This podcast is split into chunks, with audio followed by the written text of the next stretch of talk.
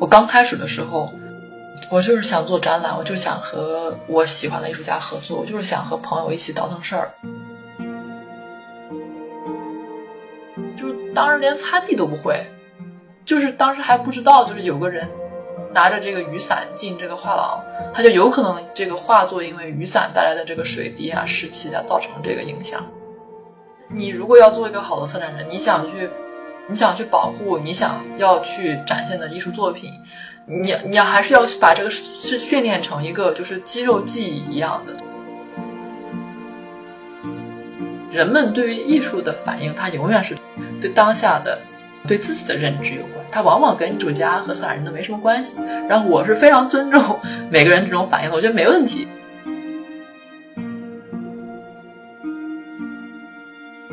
如果你是一个独立策展人的话，你。你要充分，你可以充分运用这个灵活的方式，然后去嗯帮助年轻的艺术家或者呃一些大家还没有关注到的艺术家，嗯，去营造这样一个好的好的氛围和场域，让大家可以欣赏到他们的作品。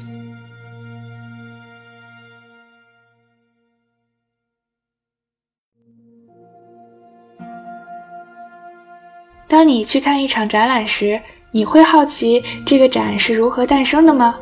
又是由谁策划的这个展？你也许不会注意到展览背后的策展人，但我们看展时一切奇妙、震撼甚至困惑的体验，其实都是由他们引导和创造的。虽然《围城》的作者钱钟书先生曾经说过：“鸡蛋好吃就行，何必管那只下蛋的母鸡呢？”但如果你尝试走进这群展览中的隐形主角，你或许会对展览内容产生更强烈的共鸣，况且策展人们其实也很想和来看展的你对话一场呢。今天的嘉宾是一位年轻的独立策展人，他会和我们聊一聊何为策展，何为策展人。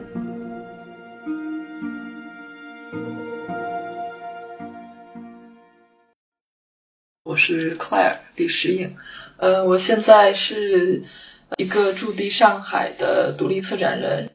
我也是一个艺术写作者，然后非常非常感谢这个节目能够呃邀请我，然后我可以给大家分享一些我的个人的一些经历，还有我的现阶段的，就是对于展览方面或者对于当代艺术文化层面，包括执行层面的一些看法，然后我也希望就是借此机会可以和。我还没有没有能够直接呃认识或者进行呃直接交流的同行还有观众，能够以这样一个播客的方式呃进行沟通啊，谢谢。嗯，欢迎石影，说不定我们的听众里面就有其他的策展人或者艺术家，就通过这个机会给你们牵个线搭个桥。那我想先问一下石影，你可以给我们介绍一下独立策展人他是一个什么样的职业吗？这里这个独立，它是指不为固定的一个机构工作，可以比较自由灵活的选择自己想要策的展吗？对，呃，其实你的定义蛮，就是蛮言简意赅的，就是它是以个体的形式，就是去去策划和去组织，嗯，展览，但它不一定是展览，就我觉得策展人。因为它是独立的，因为它的就是条条框框比较少，它可以组织各种各样形式的艺术活动。对，然后和和那个美术馆策展人的区别，或者和画廊策展人的区别的话，就是首先它，嗯，因为它本身兼具一个写作的一个功能。那你写作的话，你执笔的你的主体性，它其实就是它是非常不一样的。它和呃你一个画廊或者机构。嗯，它是比如说你要为你所呃代表的这个这个品牌，然后和这个这个整体，嗯，为它负责，这个感觉是非常不一样的。所以，呃，我觉得对我而言，独立策展人就是，嗯，很重要的就是他是可以对于比如说我们当下的时代精神或者当下的艺术的一个潮流或者状态。他能够嗯表达出个人比较独立的思考和判断，然后他是可以根据自己的这个判断，然后以此为出发点，他可以一个非常就是比较 radical 的方式，或者比较就是脱离 脱离不能说脱离公众了，就是他可能是脱离一个就就是已有的一个 function，已有的一个功能性，他去做一个艺术活动。我觉得最重要的是，如果你是一个独立策展人的话，你你要充分，你可以充分运用这个灵活的方式，然后去嗯帮助年轻的艺术家或者呃一些大家还没有关注到的艺术家，嗯，去营造这样一个好的好的氛围和场域，让大家可以欣赏到他们的作品。嗯，这个很重要，而且独立策展人往往是呃新的，就是比较先锋的艺术流派的一个见证者和组织者。他对于很多艺术家而言，他是一个就是相当于知识分子的一个嗯总结者，他也是一个支持者。对于很多机构，尤其是关注当代艺术的机构而言，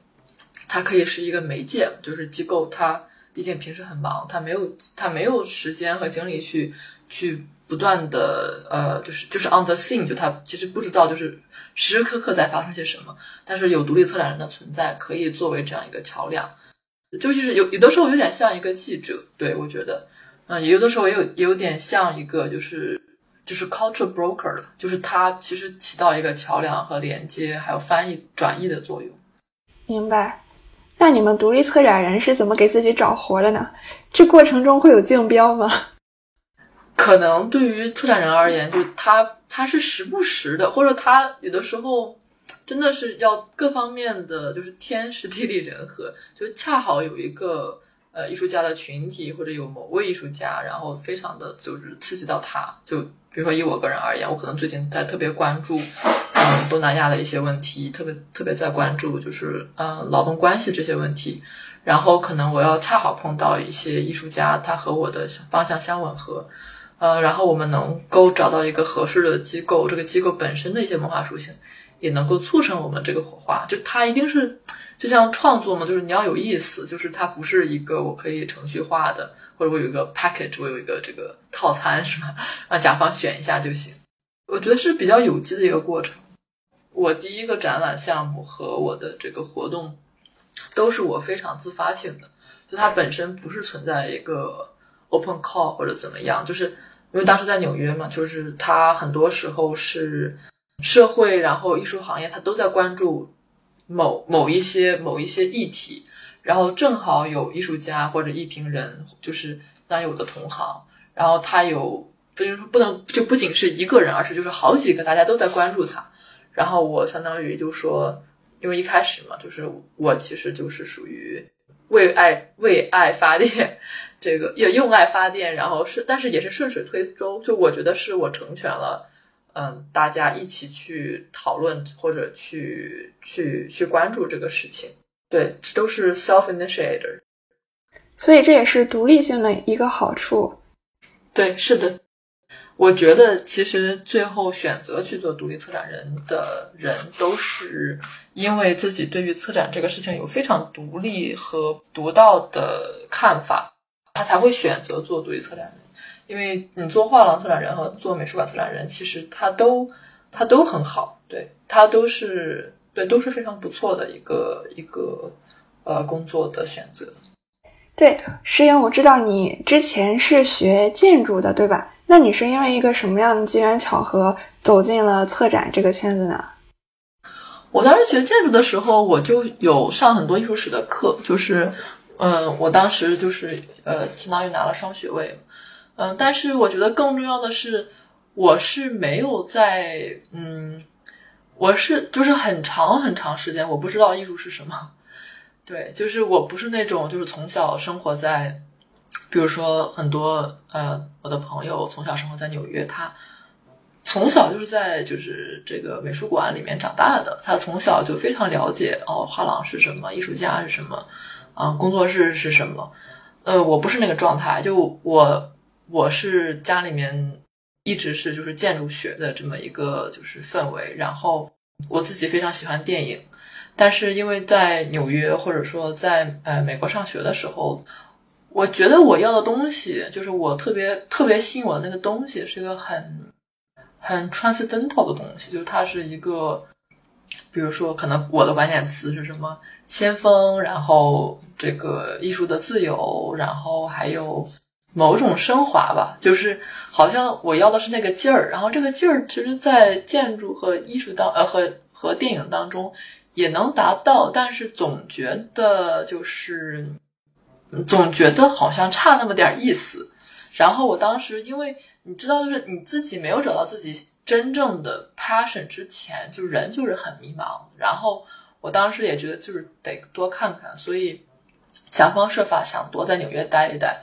嗯，就在我这个乱晃，就是寻找这个人生方向的时候呢，我就我就很幸运吧，我就误打误撞走进了下东区的一个很不起眼的空间，就非常 low key，就表面上完全没有没有门牌，然后好像好像最后找到了一个门牌，还是那种就是 A 四纸打印就贴在门上那种，我就走进去，然后就那一个空间其实就是就是著名的这个 Orchard Gallery 的一个。呃，延续的一个空间，对，因为原来 Orchard Gallery 就是纽约应该说最核心的这个 institutional critique，还有 relational aesthetics，就是这这个纽约非常重要的艺术流派的一个核心聚集地嘛。嗯，它这个关了，然后它后面有这样一个画廊空间，它其实延续了这样一些对艺术的，就就是就说这种这种艺术的诉求和方方式方法。然后当时，首先，如果你知道，就是如果你是做就是机构批判风格，或者是做这种关系美学风格，你这个展陈的设计是就是非常非常不一样。就它的那种就是刻意性，但是刻意性你又看到它的就是严谨中，但是表达它的东西，表达东西是非常反叛的。它那种强烈的刺激就是非常非常明显。然后我走进去之后，那个空间我觉得非常不一样。而且更关键的是，他当时这个画廊主 Miguel Bru 所展示的是，嗯，戈达尔这个法国的新浪潮的代表人物，是吧？戈达尔，嗯，一辈子没有完成的事情，就当时 Pompidou 本来 promise 他的一个个展，然后他没有完成，但是戈达尔设计的每一个房间的，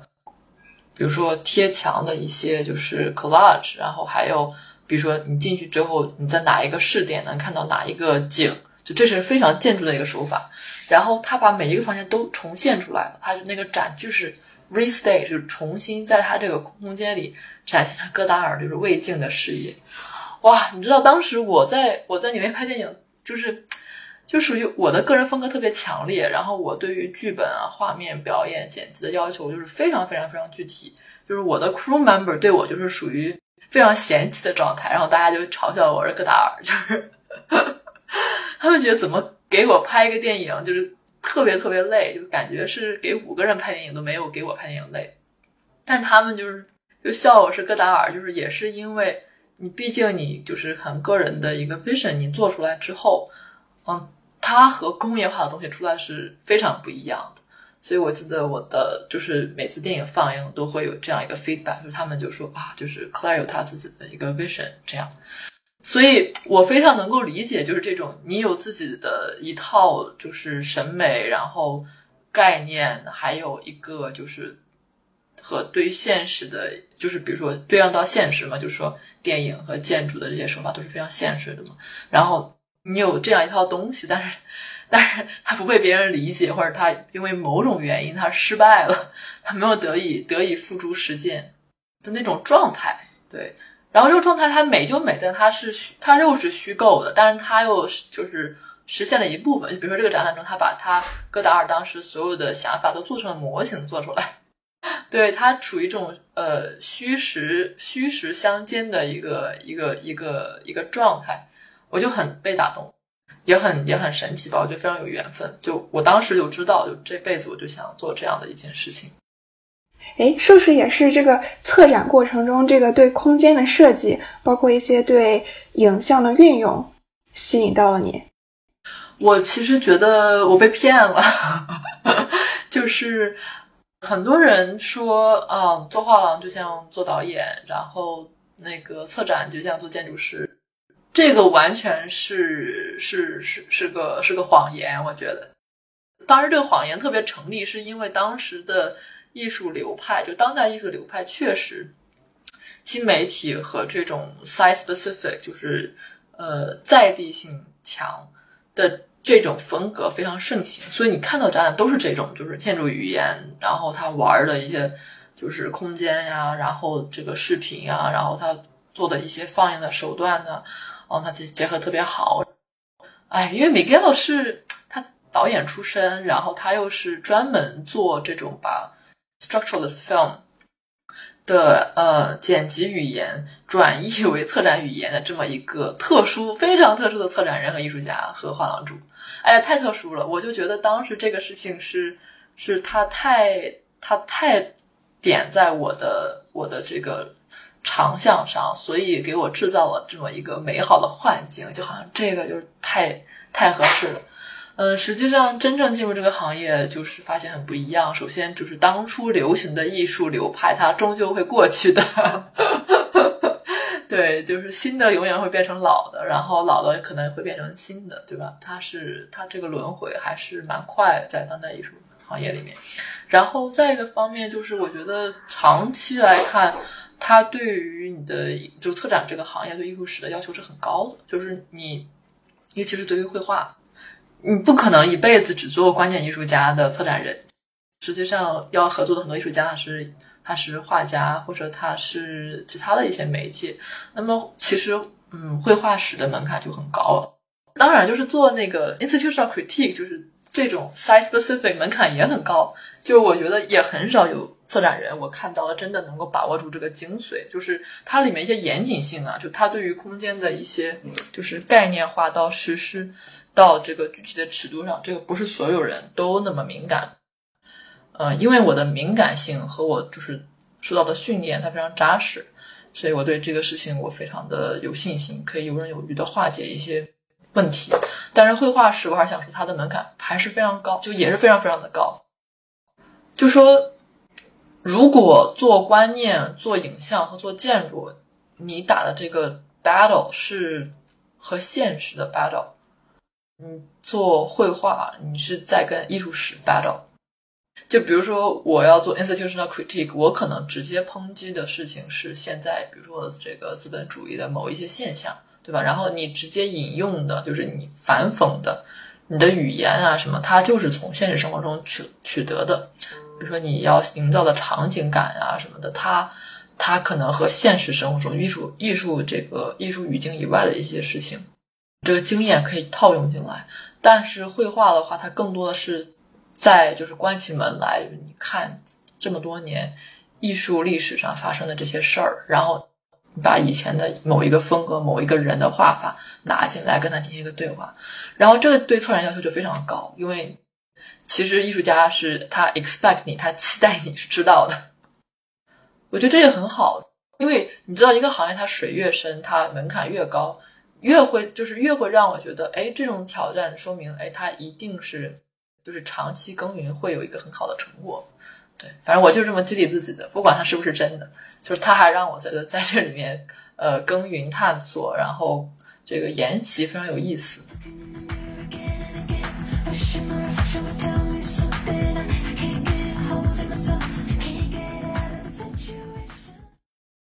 那就像你说的，策展人他要懂这个艺术史、艺术理论，那除了这些专业知识。想要能够独当一面，是不是还要多给自己找一些能够实践的机会？比如说去到呃艺术机构，还有一些画廊里面，跟一些有经验的策展人学习。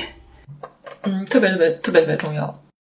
比如说，我想去学习一个展览，它是怎么样能够最好的展现出这个作品它应有的一个光彩，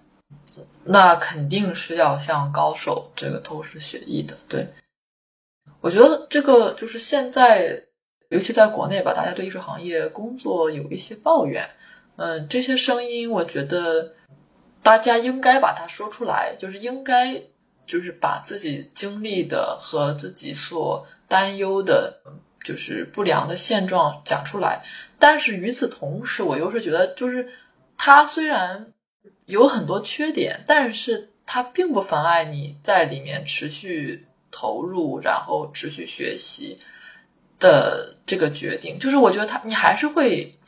还是会得到你想要的。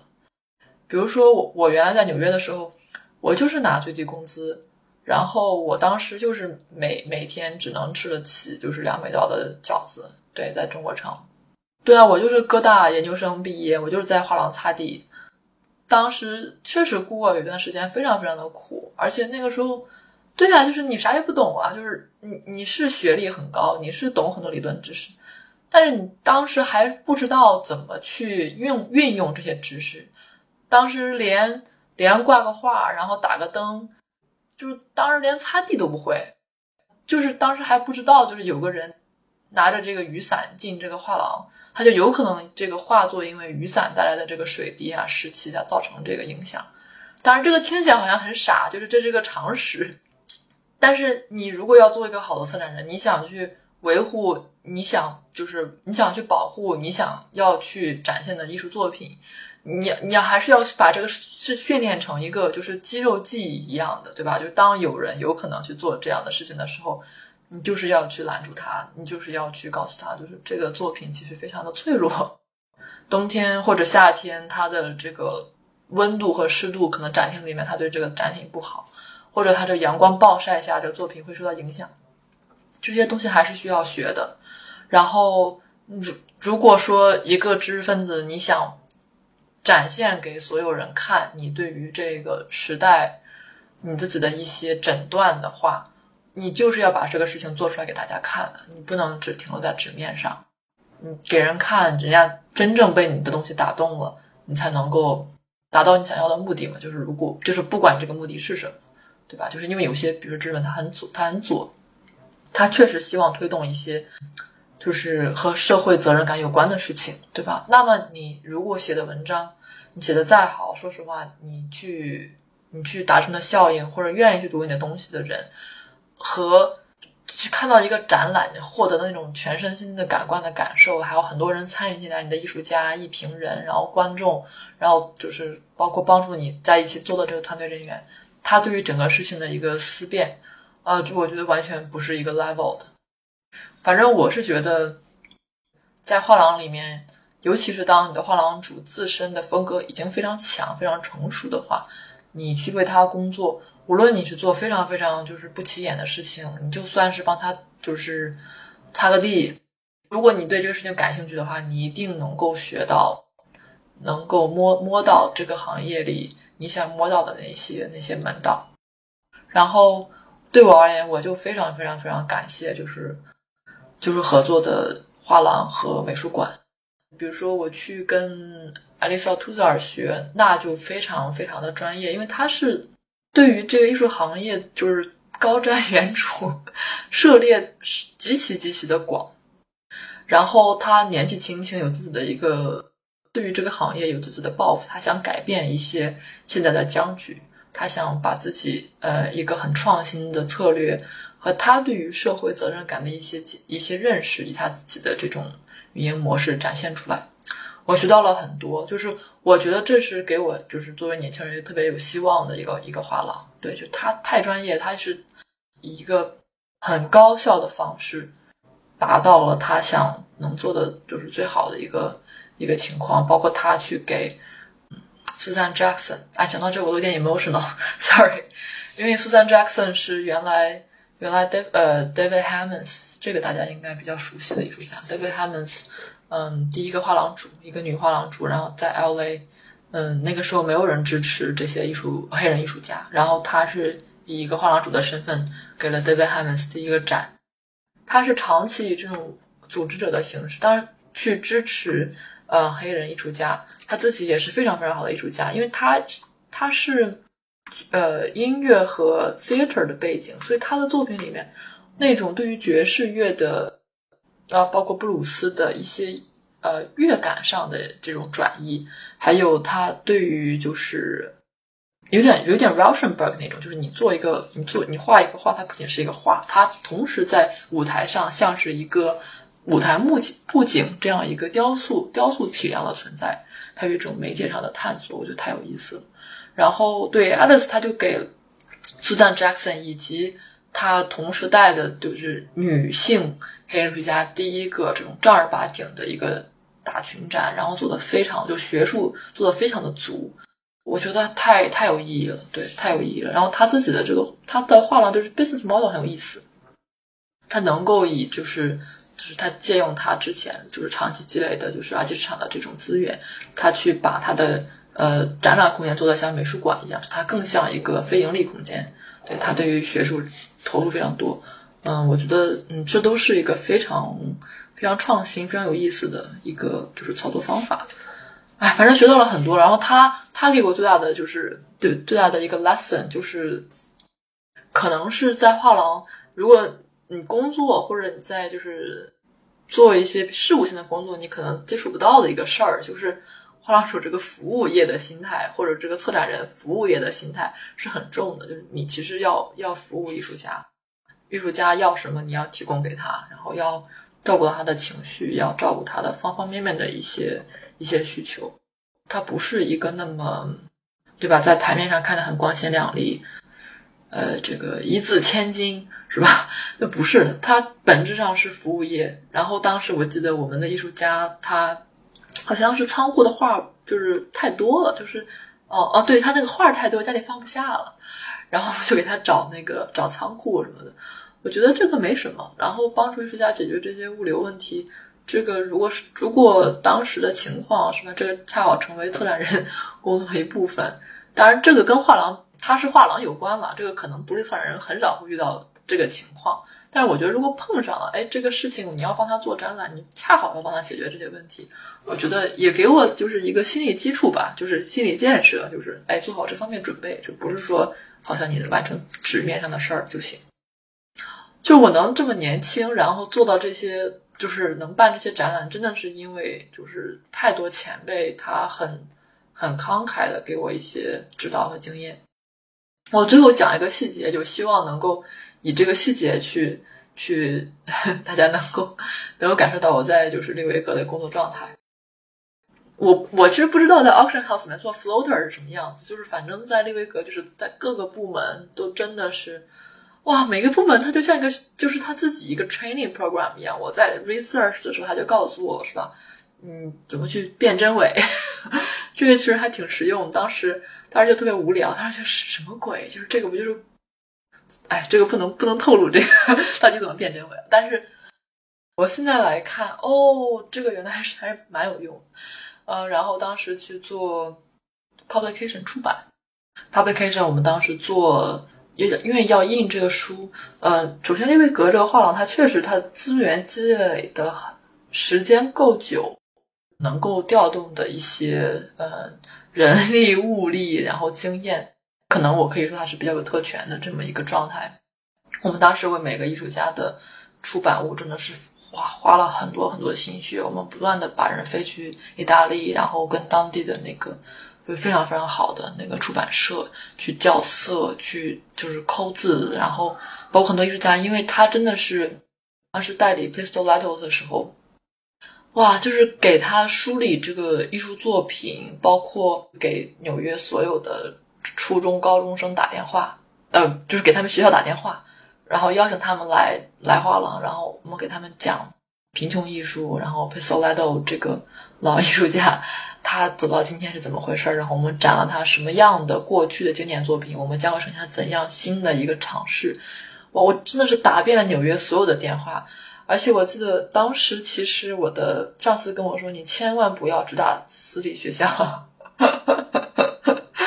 对我给所有的所有的群体，就是非常多元化的群体，然后打电话，然后有的你知道私立学校他可能他自己有美术部，他老师知道你是干嘛的。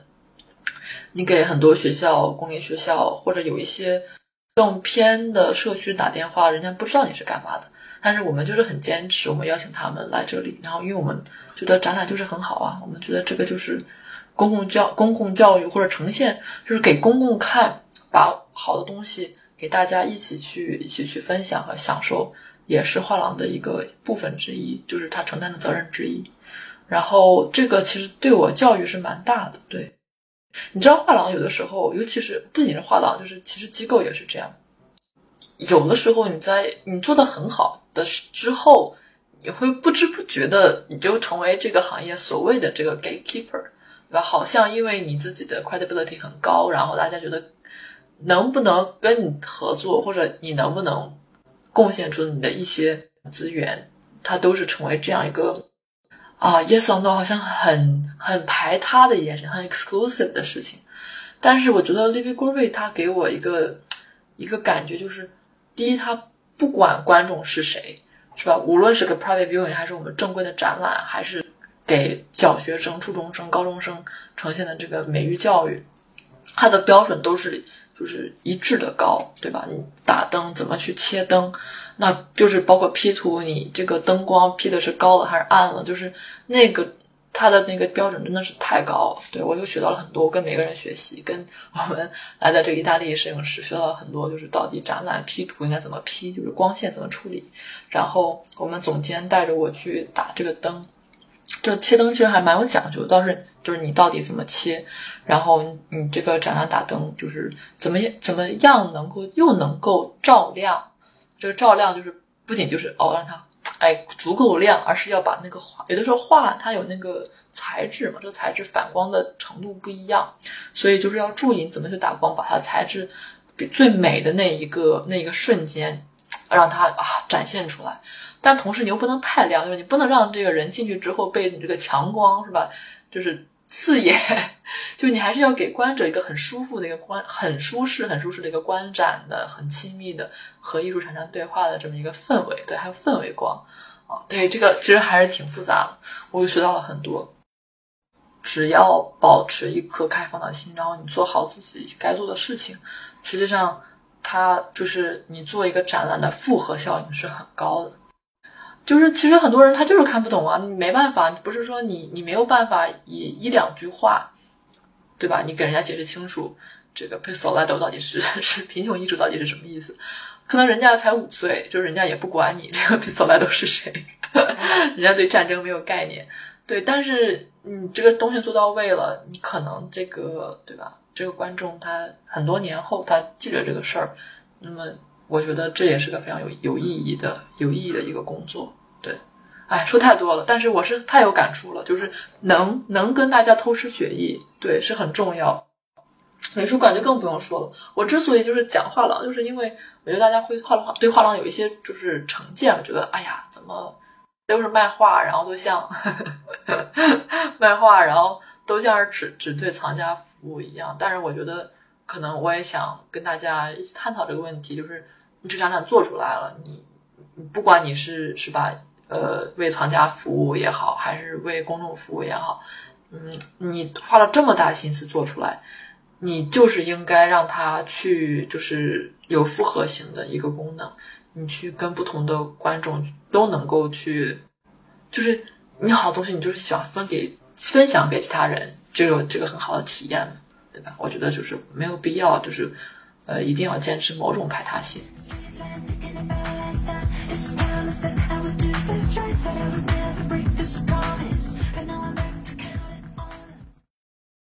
像你刚刚已经提到了很多策展人要做的工作，比如说这个和艺术家的沟通呀，然后这个场地还有展品的一些运维啊，包括还有一些宣传工作，可能你要去触及到更广的一个潜在的一个受众。那当策策展人在真正规划和设计一个展览的时候，你们都要做哪一些事情呢？或者在这个过程中，你们会不会有一套基本的方法论，或者一些可以遵循的法则？我的就是我刚开始学习策展的时候，我的前辈有跟我讲，就是有两种策展人，一种策展人非常强势，就现在我们很多国际双年展的策展人，他是个人的风格非常明显，就他打一个大旗，说我就是要为少数族裔去争取更多的曝光率，然后让他们发出自己的声音。或者我有某一种政治诉求，它是非常明确的，他就是要为这个服务。包括对于艺术家选择上，他呃他的策略性非常的强。嗯，我觉得这是一种。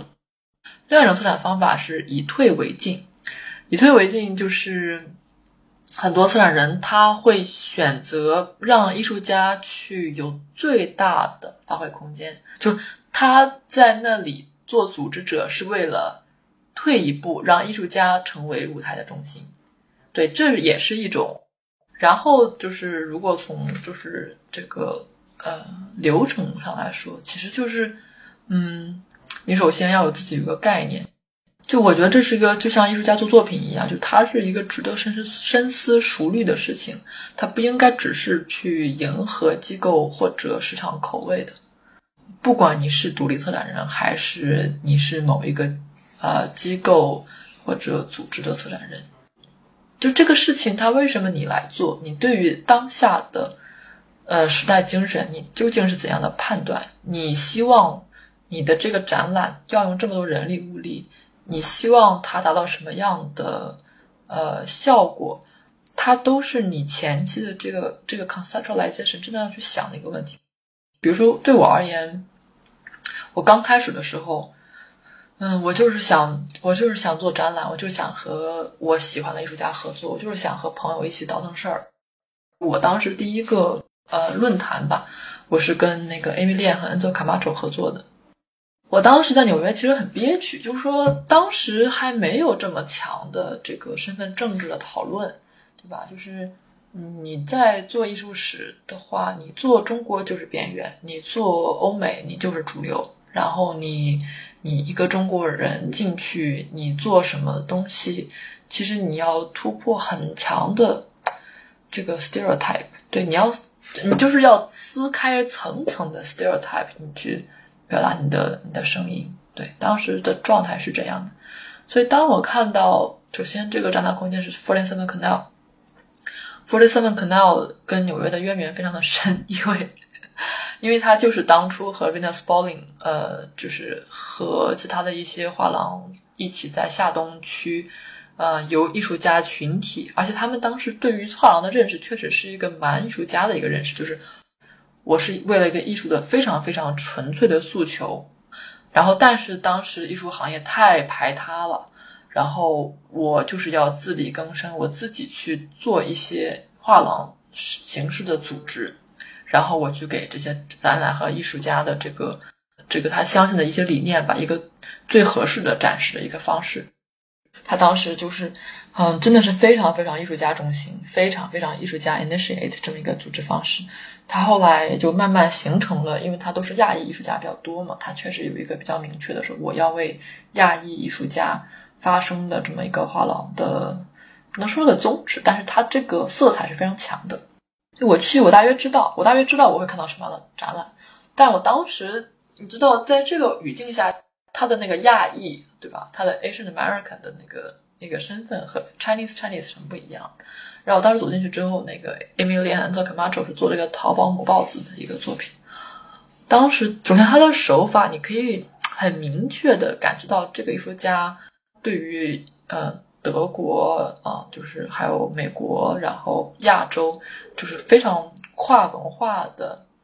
一些比较新的艺术手法。关注话题，他已经非常敏感，他他都掌握到精髓了，哎，就是那种敏感性和当下那种连接性非常非常的强。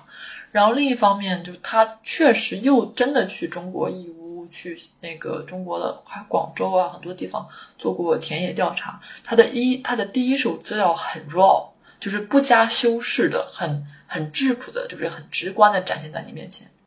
然后另一方面，他又在画廊语境一些。语境里面，因为画廊一般你不能太就是纯研究、纯观念也不行，因为他要满足他销售的一个一个目的嘛，你还是要做出是呃东西出来。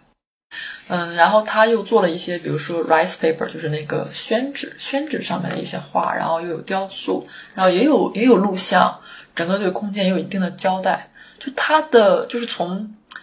呃视觉语言。到它的就是社会的切入点，到它整体最后的这个呈现的呈现和它这个环境这种效果，哇，都非常的棒。我当时和我的朋友去，我的朋友是一个 The Korean American，他已经是对艺术已经失去希望的那种，对他觉得他觉得我还不如去就是就是读律师呢。他后来真的成了一个律师。他觉得我要去推动社会进步，我就应该采用法律手段，是吧？我不要搞艺术，搞艺术搞半天还是艺术行业的人自己嗨。反正他是属于那个状态，已经视死如归的，不能说视死如归，就是不想搞艺术。他跟我一起看到那个展览之后，我们都被震惊了，觉得啊，艺术还可以这样，就是可以这么完美的去呈现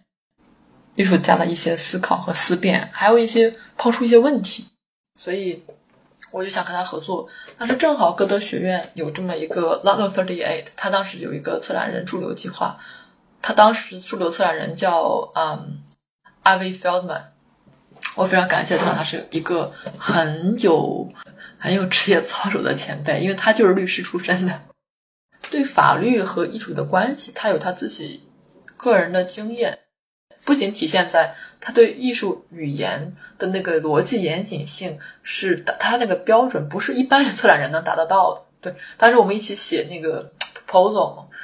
他知道这个话这个字眼，你这样写和那样写。的微妙的差距不仅是在语气上和你这个学术上的框框架架，它实际上它的它背后对于逻辑的一些就是这个暗示性啊，还有它真就是这个多层含义，它把握的真的太准了，我我太佩服他了。然后我，所以我们在一起是个很好的结合，就是我有我非常有冲劲儿，然后我知道这个东西就是 what's on the money，right？然后就是它的点，它的爆点，它的争论的点究竟是什么？然后他又是一个非常严谨、这个业务水平非常高的资深策展人，他非常能够理解，就是说，OK，我们要把这个事儿做成，然后就是靠冲劲儿是不够的，然后我们这个措辞要严谨，然后我们他找到这个场地，歌德学院，他跟歌德学院的当时这个 director 是吧，也就是非常好的，就是介绍了我们这个项目，所以我们就得以在歌德学院这样一个非常哎对非常有意思啊，就是这个德国文化这个。推广场所，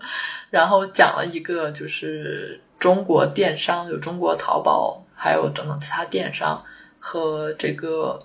小小乡镇、小乡镇的一些创业者或者手工业者的一个从业劳动状态，它的相互之间的这种矛盾和合作的，呃比较复杂的一个关系。然后我们拉了一个拉了一个框架，就是艺术、法律和土地。然后我们当时找了十。十位对于中国很感兴趣，同时对这个 topic 非常感兴趣的经济学家，然后法律的专家、艺术史学家，呃，也有音乐人，然后也有艺术家，非常 diverse 的一个跨学科讨论。能感受到，就是在这个过程中，策展人是非常尊重艺术家，是以艺术家为中心，希望能最大程度的来呈现他的这样一个理念。那你觉得你在意，就是观众是否能？完全领会到你想要传达的意图吗？他们是否能读懂你想强调的那种这个作品中体现的一些争论？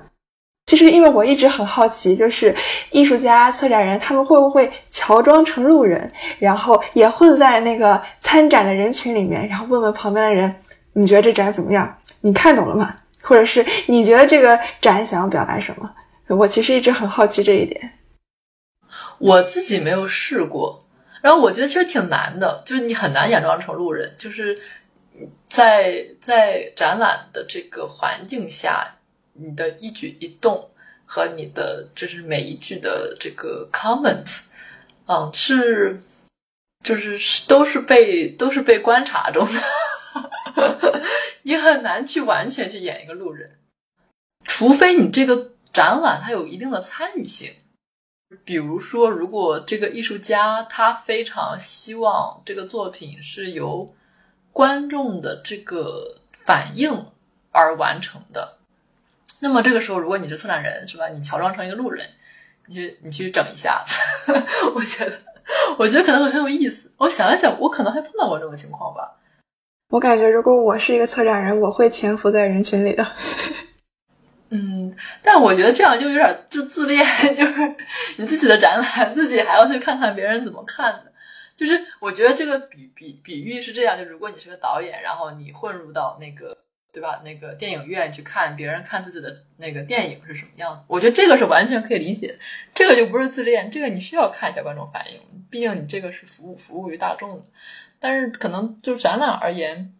我觉得观众对于展览主要他的那个反应。他的第一反应不一定是他对于这个事情直接的结论，就他不像电影，就他的那个 emotional reaction，他很快，就是展览却是一个啊，这个反射弧很长很长的事情。我觉得在展览的空间里面，如果是展览做得好的话，嗯，观众的每一个反应，无论是生生理反应，还是思想的反应，还是他当时说出来或者没说出来的一些话，或者他的一些社交上面的一些化学效应。它都会被这个艺术环境放大，嗯，它这个放大，甚至是就是为什么就是在某些画廊，你会觉得，或者在机构里面，你的讲话好像好像讲出来你平时不会讲出来的话。一个人对于，尤其是原来就是非常流行 那个抽象表现主义的时候嘛，就这个它是一个非常 emotional 的事情，就每个人看这个画，它激起他的一些呃，就是情感上的。感触是很不一样的，然后他会不知不觉流露出一个自己内心的一个映照。就我经常是觉得，就是人们对于艺术的反应，他永远是跟他对他自己对当下的呃对自己的认知有关，他往往跟艺术家和策展人都没什么关系。然后我是非常尊重 每个人这种反应，我觉得没问题。你看到这个作品，觉得呃感动的要哭或者恶心的要想吐都没有问题。或者说，其实看展有点像是踏上了一段旅程，可能每个人最后到达的目的地不太一样，但是每个人跟刚出发时的那个自己相比，其实都发生了一些微妙的改变。可能这个改变只是一些非常潜移默化，或者是暂时难以捉摸，但是可能之后一段时间能显示出来。嗯，是的，对，总结的很好。对，但至少是给每一个人开启了一种新的看待事物的一个视角，一定程度上还是改变了他。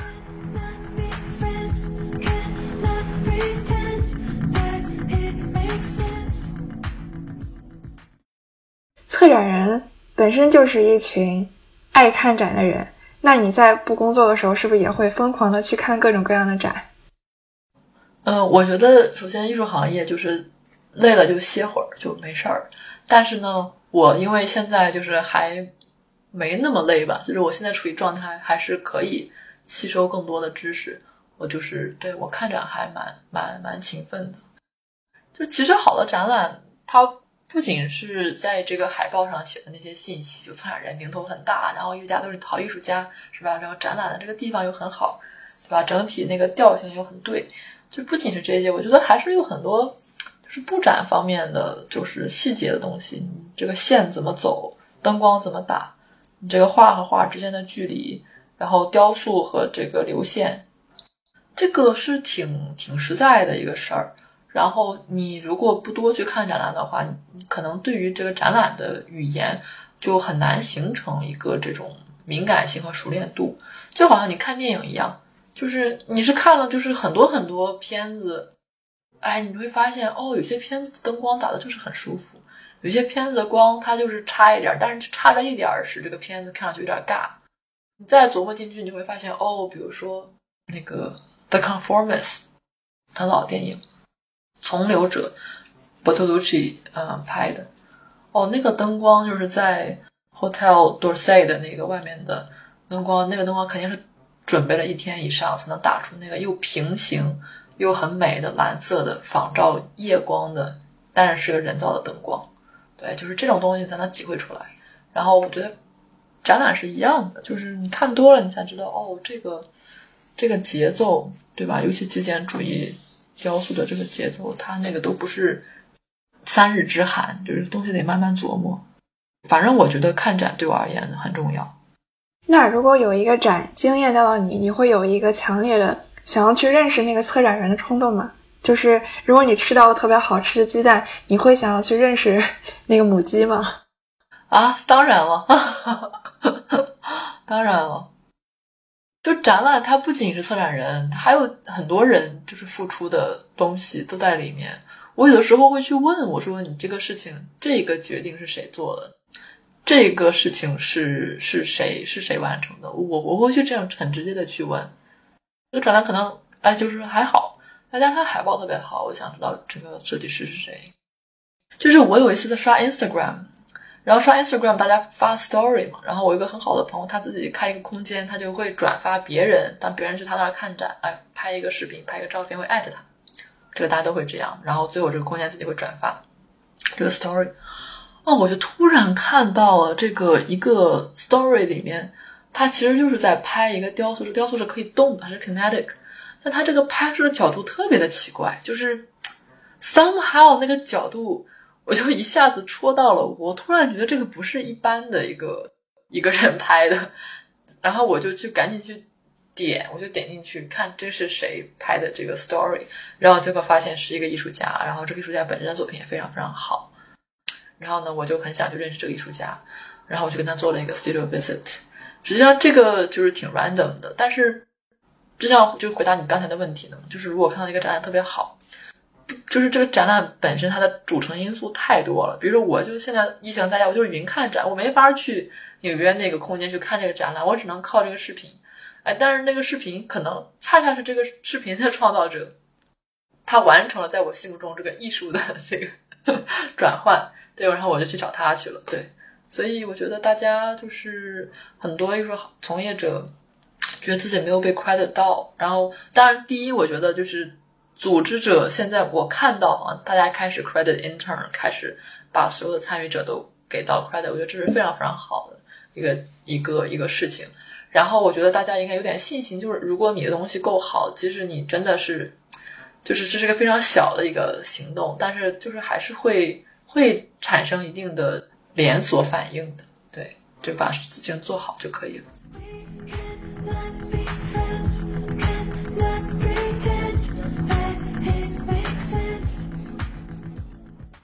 最后想问石颖，你接下来最想和哪个艺术家或者哪个艺术机构合作？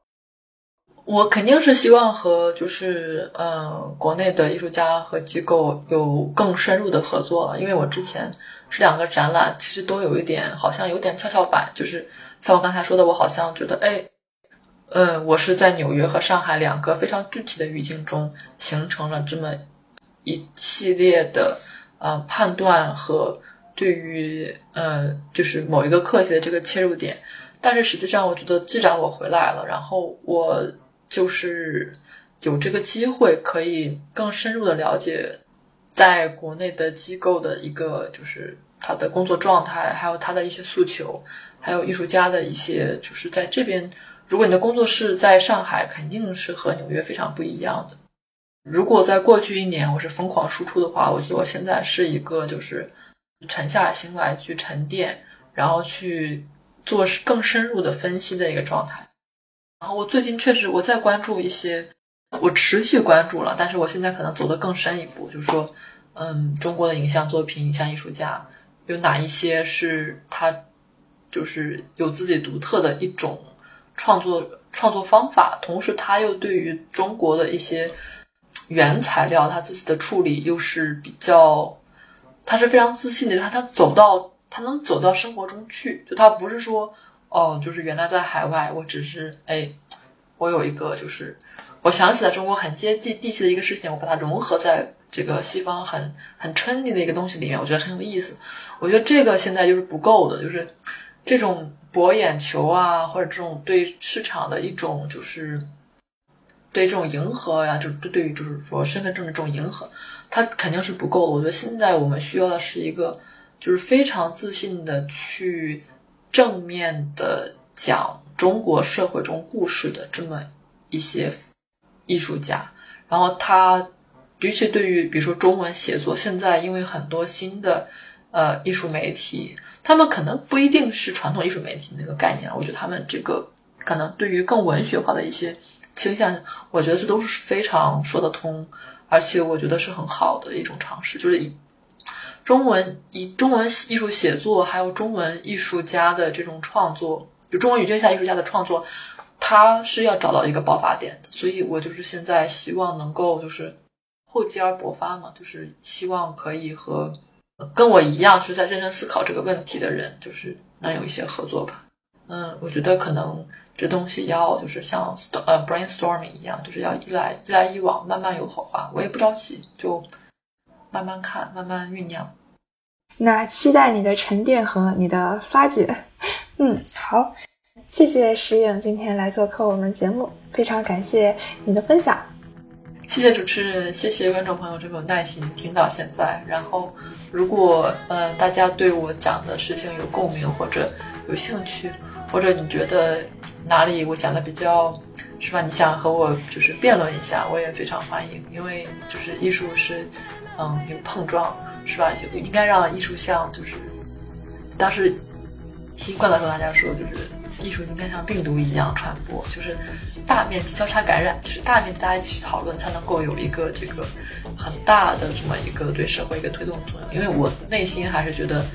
嗯，艺术，当代艺术也好，以前的艺术也好，它还是是人性对自己的一个和解和化解，它还是是对于精神上的一种很很有滋养性的东西，无论它是以什么形式。去表达出来的，所以它是，就是 there's nothing best on the table。就现在如果没有，就是如果比如说你没有对宗教有特别强的一个一个诉求的话，可能艺术当代艺术可能这是最好的一个精神性的一个回馈的场域吧。所以还是希望大家能够多多支持艺术行业，希望能够多多参与进来，然后艺术家我们还有策展人，我们都可以嗯坚持下去。对，希望这期谈话就是我们的零后病人，然后从此碰撞出更多更多的大家对艺术的任何想法和一些嗯思考。所以大家如果有什么想继续聊、继续问的，欢迎联系石影。好的，谢谢。好，那谢谢石影，那我们就拜拜。嗯，拜拜。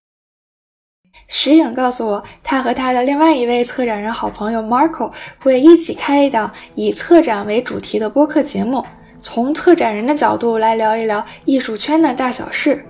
播客节目名字叫做四幺 E 七八 NYC，NYC 就是纽约市。至于四幺 E 七八呢，石影说那是他们当年在纽约上东区画廊打工时最常去的一家蛋糕店的地址。不知道常驻纽约的小伙伴听到这个地址会不会会心一笑呢？如果你想要了解更多关于策展策展人的故事，记得关注石影的新播客。好啦，感谢收听本期节目，欢迎你在评论区里告诉我你最近看了什么有趣的展。想要认识更多斜杠青年，就在小宇宙、喜马拉雅、苹果播客等平台订阅关注斜杠青年研究所。也欢迎你把这档节目推荐给你的朋友。